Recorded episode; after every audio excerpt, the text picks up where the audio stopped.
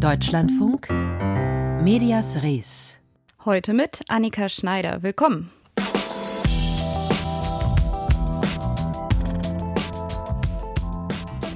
Vor etwas mehr als 20 Jahren, 2001, da regierte Gerhard Schröder als Bundeskanzler mit Bild, Bams und Glotze.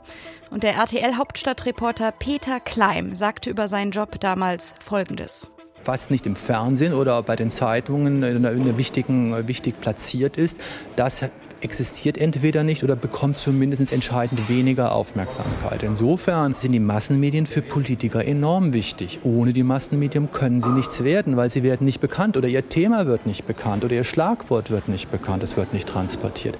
So klangen sie die guten alten Zeiten des Hauptstadtjournalismus. Damals umschwärmten tausende Reporterinnen und Journalisten die Parlamentsgebäude immer auf der Jagd nach Bildern und Statements. Zu sehen ist das in der Doku Die Meute von der Filmemacherin Herlinde Kölbel, die gerade wieder in der Mediathek steht. Diese Journalistentrupps, die gibt es natürlich immer noch, aber sie entscheiden nicht mehr, was aus der Hauptstadt im Rest der Republik ankommt und was nicht. Schließlich gibt es inzwischen jede Menge anderer Plattformen. Wir schauen gleich drauf, was das mit dem Selbstverständnis eines Hauptstadtjournalisten macht. Vorher treffen wir aber drei Jugendliche aus Magdeburg, denen politische Inhalte vor allem in Form von kurzen Videos begegnen auf TikTok. Eine Partei liegt auf TikTok ganz vorne, und zwar die AfD. Sie hat dort um ein Vielfaches mehr Reichweite als alle anderen Parteien. Das hat gerade eine Analyse des Politikberaters Johannes Hilje gezeigt. Ein Grund dafür ist, dass die AfD eine sehr ausgeklügelte Strategie für die sozialen Netzwerke hat. Auch auf Facebook und YouTube zum Beispiel ist sie sehr erfolgreich. Und ein Kopf hinter dieser Strategie ist der Aktivist Erik Ahrens. Und er sagt über den TikTok-Konsum von Jugendlichen in Deutschland, man hat 90 Minuten am Tag ein Fenster in deren Gehirn, wo man reinsenden kann. Was die AfD dort reinsenden will in die Köpfe von jungen Menschen, das erzählt uns unser Korrespondent für Sachsen-Anhalt, Niklas Ottersbach. Vor einem Magdeburger Einkaufszentrum vertreiben sich Richard, Marius und Ludwig die Zeit. Die Teenager im Alter von 13 bis 16 Jahren sitzen auf einer Bank und scrollen auf ihren Smartphones. Natürlich haben sie TikTok. Richard schaut sich seinen Feed an. Mit dabei Musiker, Comedians und ein Parfüm-Influencer. Politische Inhalte bekommt Richard auch ab und an zu sehen, und zwar von der AfD. Naja, es geht so ab und zu mal jetzt um ähm, die aktuellen Wahlen und dass die AfD da meist oder mehr Prozente gewinnt als in den Jahren zuvor. Aber also, also teilweise schon, ja, aber nicht ganz so extrem wie. Was kriegt ihr da so mit? Oder was für Videos guckt euch da so an? Also bei AfD, die stellen da, also das sind oft Vertreter der AfD oder eigene Parteiwähler und die stellen dann halt so ihr Wahlprogramm vor oder wollen die AfD irgendwie gut reden, aber ich bin da eher ablehnend gegenüber der AfD. Keine andere Partei ist so auf TikTok präsent. Sachsen-Anhalts AfD-Fraktionschef Ulrich Siegmund ist mit knapp 370.000 Followern der reichweitenstärkste Politiker in ganz Deutschland. Der 33-jährige, kurzgeschorene Haare, Slimfit-Anzug spricht seine Follower direkt an im Duktus des Insiders, der jetzt mal auspackt über das schmutzige Politikgeschäft. Heute mal ein kleiner Einblick, wie perfide in diesem Land eigentlich Politik funktioniert. Schaut euch das hier mal an, das hat mich gerade schon wieder so aufgeregt. Ich stelle mir ganz klar inzwischen die Frage, für wie bescheuert, und das muss ich ganz klar so sagen, für wie bescheuert man uns hier eigentlich in diesem Land noch hält. Sigmund sagt, er kann auch nach mehreren Jahren auf der Plattform nicht sagen, welche von seinen Videos viral gehen. Also es ist unvorhersehbar. Ich verstehe auch den TikTok-Algorithmus nicht. Äh, ich glaube, der einzige Schlüssel ist Authentizität, einfach natürlich sein. Ich glaube, das finden die Leute gut. Also am schlechtesten gehen irgendwelche Hochglanzvideos mit epischer Musik und so, das geht am schlechtesten. Ulrich Siegmund ist inzwischen nicht mehr nur der TikTok-Star der AfD, er steht seit ein paar Wochen wegen seiner Teilnahme am Geheimtreffen bei Potsdam im Fokus. Bei der Zusammenkunft reicher Unternehmer, Juristen und Rechtsextremer hat Ulrich Siegmund um Spenden geworben.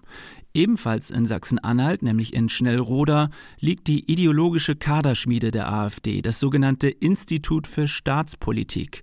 Und auch dort ist TikTok ein wichtiges Thema. So hat das einer der digitalen Vordenker der Partei, Erik Ahrens, im vergangenen Sommer formuliert. Ich muss nur die Inhalte reinstellen und diese Videos finden von alleine ihr Publikum. Also das ist wirklich so, wie man sich 1923 gefühlt haben muss, als man das Radio für sich entdeckt hat. So fühle ich mich, wenn ich meine TikTok-Accounts anschaue. Politikberater Martin Fuchs beobachtet die AfD auf Social Media schon lange. Er sagt, der TikTok-Algorithmus und extreme Parteien hätten eine Wesensverwandtschaft. Sie setzen auf Emotionen, auf Wut und Polemik.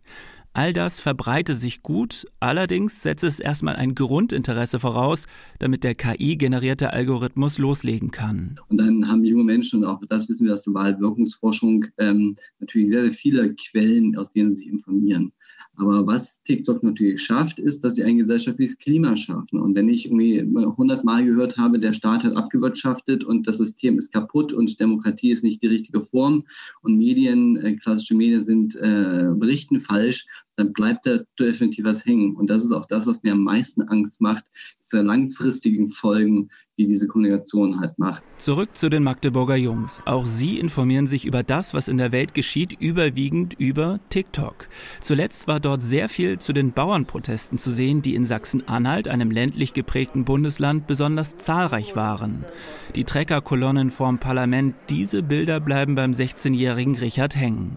Ja, also die Kanäle kannte ich nicht, also nicht so von bekannten Leuten, aber das waren so krasse Ausschnitte schon, was das für Ausmaße annehmen kann, wenn sich so eine Gesellschaft gegen die Regierung erhebt. Jetzt die Demos gegen rechts, war das auch auf TikTok zu sehen?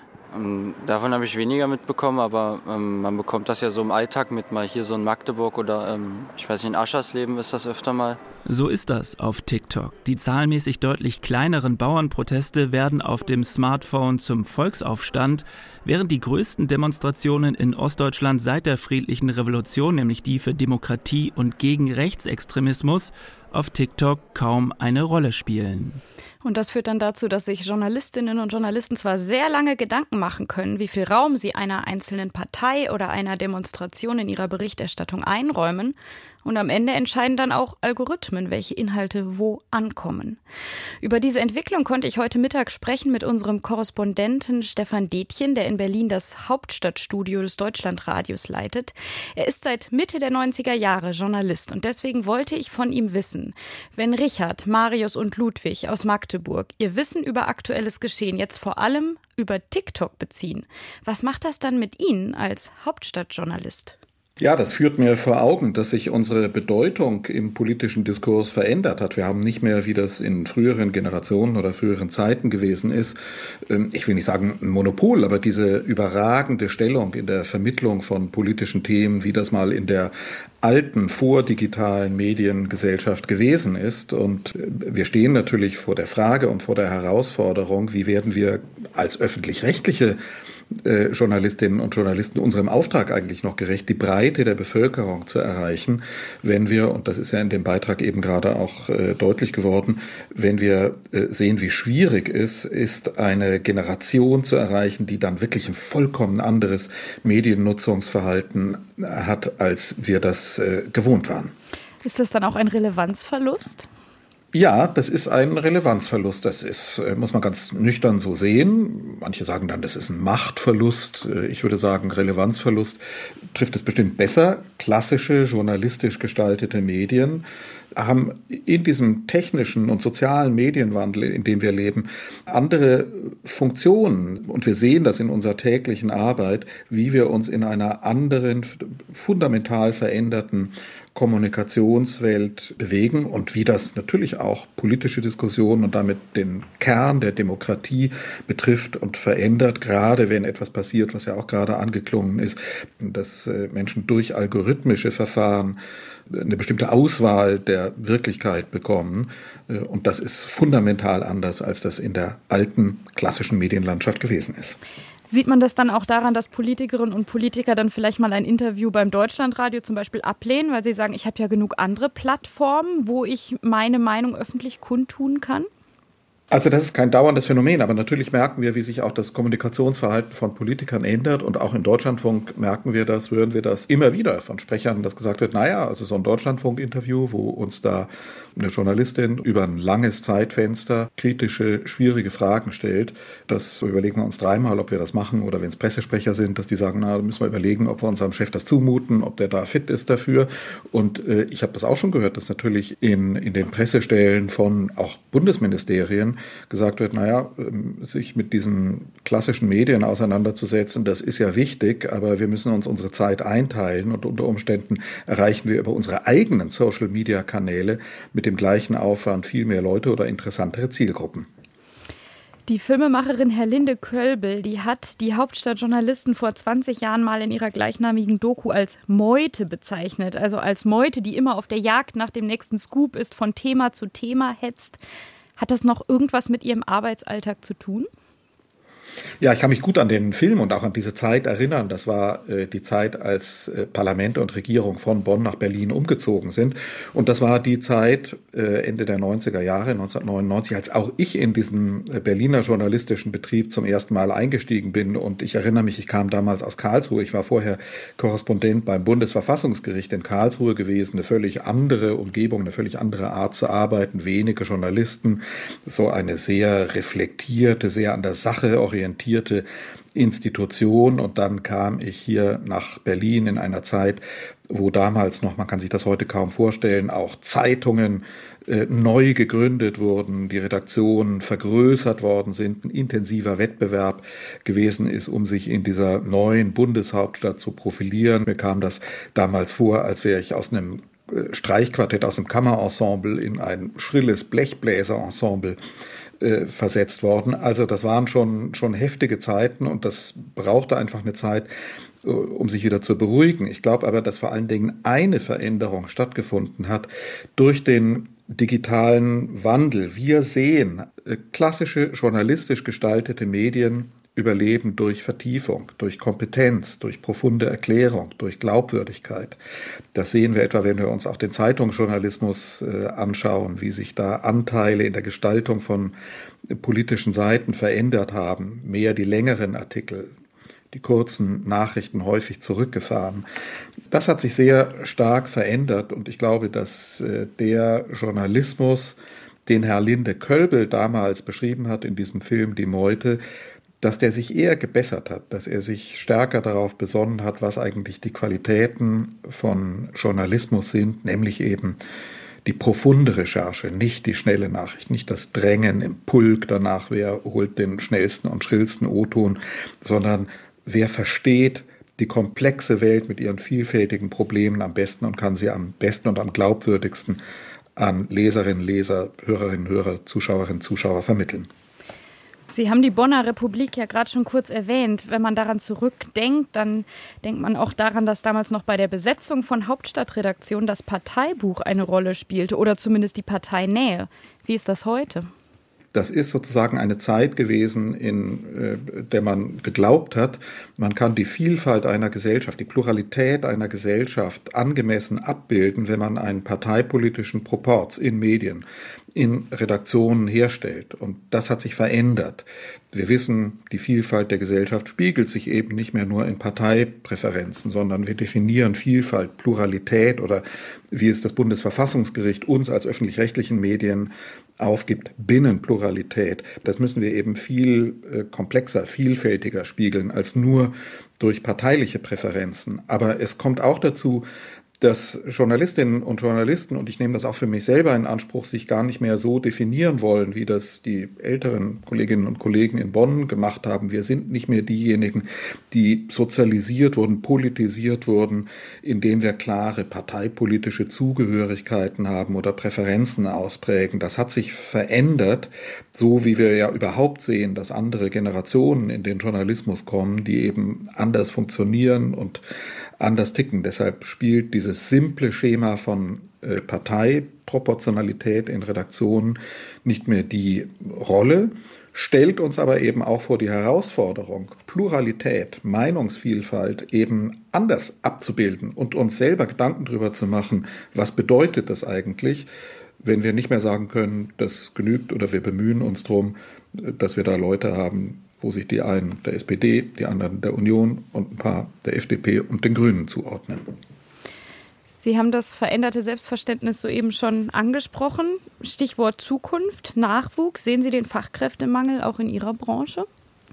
Ich fürchte, dass wir ihn immer stärker sehen werden, weil ich auch wahrnehme, wie sich das Interesse an Politik und an politischem Journalismus verändert. Früher, wenn ich an unseren Sender denke, ist das so gewesen, dass die Arbeit im Parlamentsbüro damals in Bonn, dass das äh, eine Zielvorstellung für die ganz große Zahl der jungen Journalistinnen und Journalisten gewesen ist. Heute sehe ich viel, tja, ein anderes politisches Interesse. Ich sehe Jahrgänge von Volontären, also unseren Nachwuchskräften im Deutschlandradio, wo sich keiner so ganz drängend dafür interessiert hat, bei uns im Hauptstadtstudio zu arbeiten, wo dann auch gesagt wurde, naja, also da im Bundestag oder auf Parteitagen rumhängen, das finden wir gar nicht so interessant und morgens aufwachen und sich als erstes fragen, was äh, macht der Kanzler heute und was macht der Friedrich Merz heute, das ist nicht so unser Ding. Und das sind dann nicht unpolitische Menschen, aber die sind anders politisiert, die verstehen Politik nicht nur in dem Rahmen der sozusagen verfassungsmäßig geordneten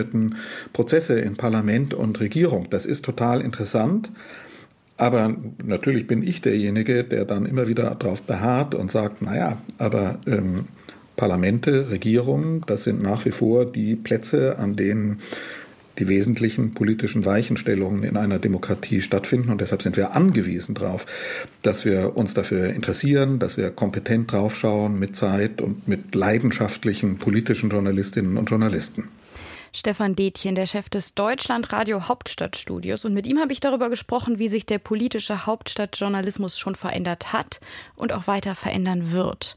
Und genau diese Frage ist auch Thema heute Abend bei einer öffentlichen Podiumsdiskussion an der Freien Universität Berlin.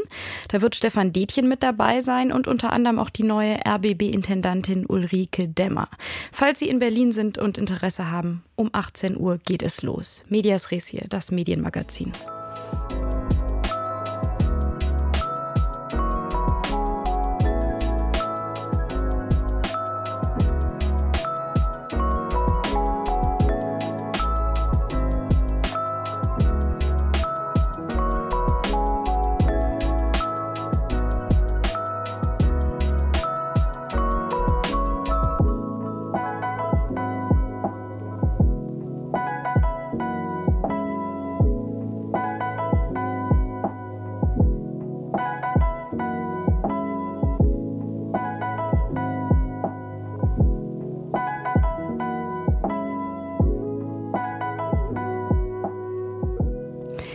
Wir gehen noch einmal zurück thematisch zu den sozialen Medien. Die stehen im Superwahljahr gerade besonders im Fokus.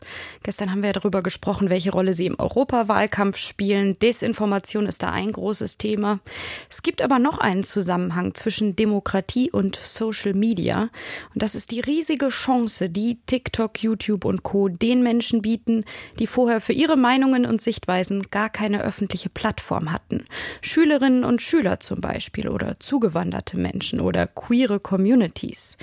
Allerdings verstummen diese Stimmen schnell wieder, wenn sie mit Hass konfrontiert sind. Das zeigt eine Studie, die heute Vormittag vorgestellt wurde, und zwar vom Kompetenznetzwerk gegen Hass im Netz. Und dieser Studie zufolge ist fast die Hälfte aller Internetnutzenden schon einmal online beleidigt worden. Die Folge sei ein gesellschaftlicher Rückzug. Claudia van Laak berichtet. Der Hass ist laut, der Rückzug leise. Wegen zunehmender Beleidigungen und einem immer aggressiver werdenden Ton im Netz schränkt jeder Zweite seine Internetnutzung ein.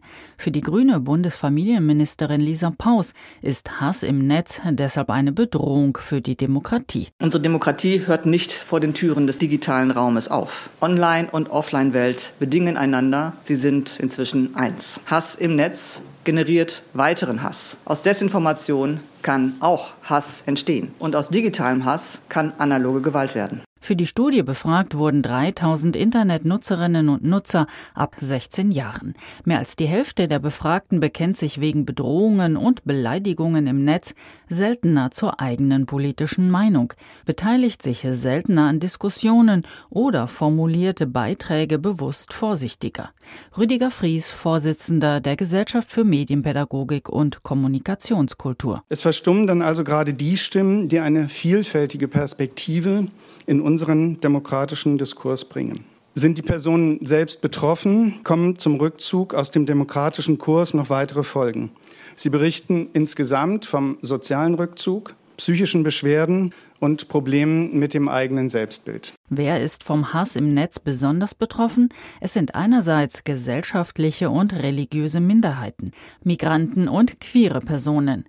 Der Hass richtet sich aber auch spezifisch gegen Frauen, sagt Hanna Gleis von der Initiative Das Netz. Hass im Netz hat eine eindeutig misogyne, frauenfeindliche Dimension. Fast jede zweite junge Frau hat schon ungefragt ein Nacktfoto im Internet zugeschickt bekommen und jede fünfte junge Frau wurde schon im Internet sexuell belästigt. Auch Journalistinnen und Journalisten sind Zielscheibe des Hasses, genau wie Politikerinnen und Politiker. Hier trifft es in erster Linie ehrenamtlich engagierte Kommunalpolitiker, die weder Zeit noch eigenes Personal haben, um sich professionell dagegen zu wehren.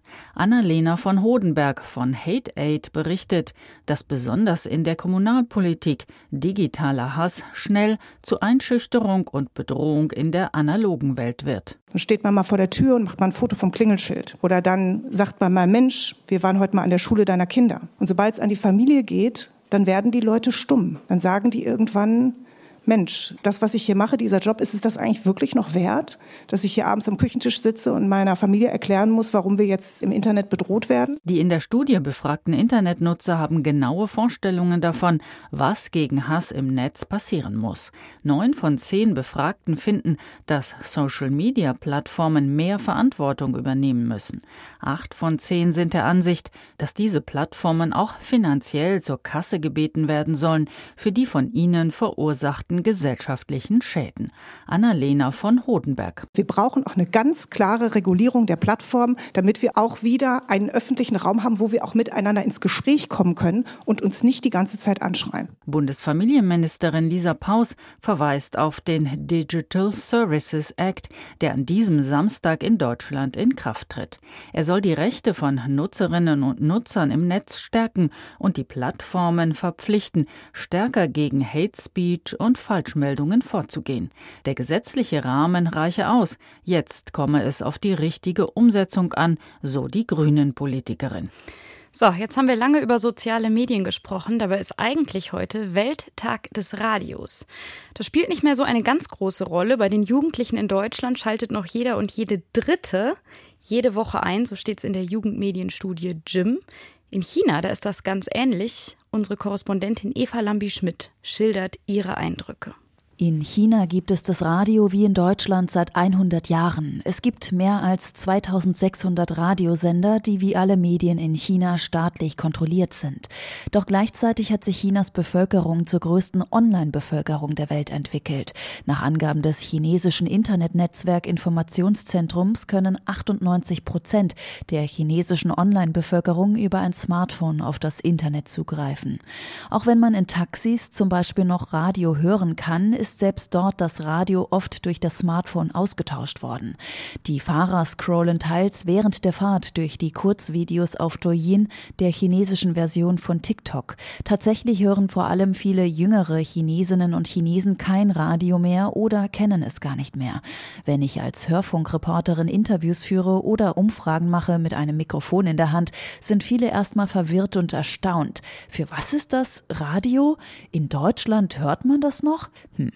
okay. Solche Reaktionen begegnen mir ganz oft. Vor allem Kurzvideoplattformen wie Douyin oder Xiaohongshu sind in China beliebt, aber auch Podcasts sind im Trend. Das heißt, Audioangebote werden gerne gehört und online abgerufen. Sie bilden nach Einschätzung von chinesischen Podcastern einen Kontrast zu den kurzweiligen Videos, denn die Podcasts vertiefen ein Thema oft und können auch mal eine halbe Stunde oder Stunde lang dauern. Ein kleiner Einblick in den Arbeitsalltag von unserer Korrespondentin Eva Lambi Bambi-Schmidt. So, was bleibt nun nach dieser Sendung über den Medienwandel? Ich möchte Wein trinken und auf das Ende der Welt warten. Das ist nicht mein Fazit für heute, sondern der Titel eines Romans, um den es gleich im Büchermarkt geht, nach den Nachrichten. Mein Name ist Annika Schneider. Schönen Nachmittag Ihnen.